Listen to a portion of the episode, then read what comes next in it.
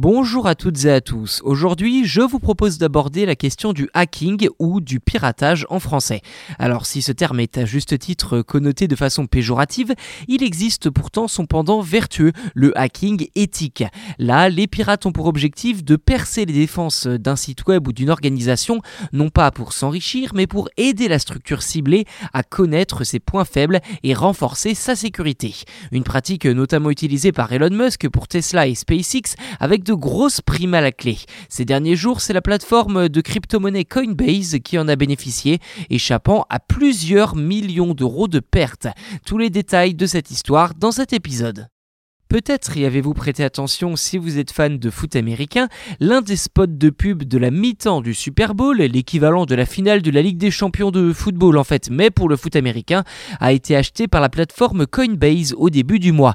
Une publicité particulièrement remarquée puisqu'il s'agissait d'un écran noir avec un QR code se déplaçant à l'écran et qui redirigeait vers le site internet avec la possibilité de gagner 15 dollars en bitcoin lors de l'ouverture d'un compte.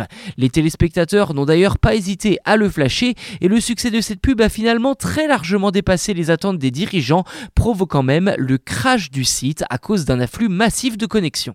Si cet événement était inattendu en soi, l'intervention d'un hacker éthique l'était tout autant.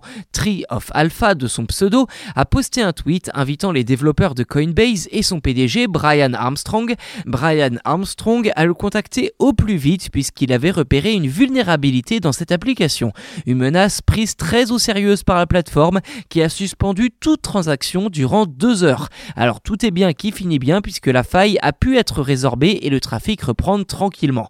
Aussi étonnant que cela puisse paraître, Tree of Alpha a affirmé qu'il n'avait reçu aucune prime étant donné que l'argent n'était pas sa motivation.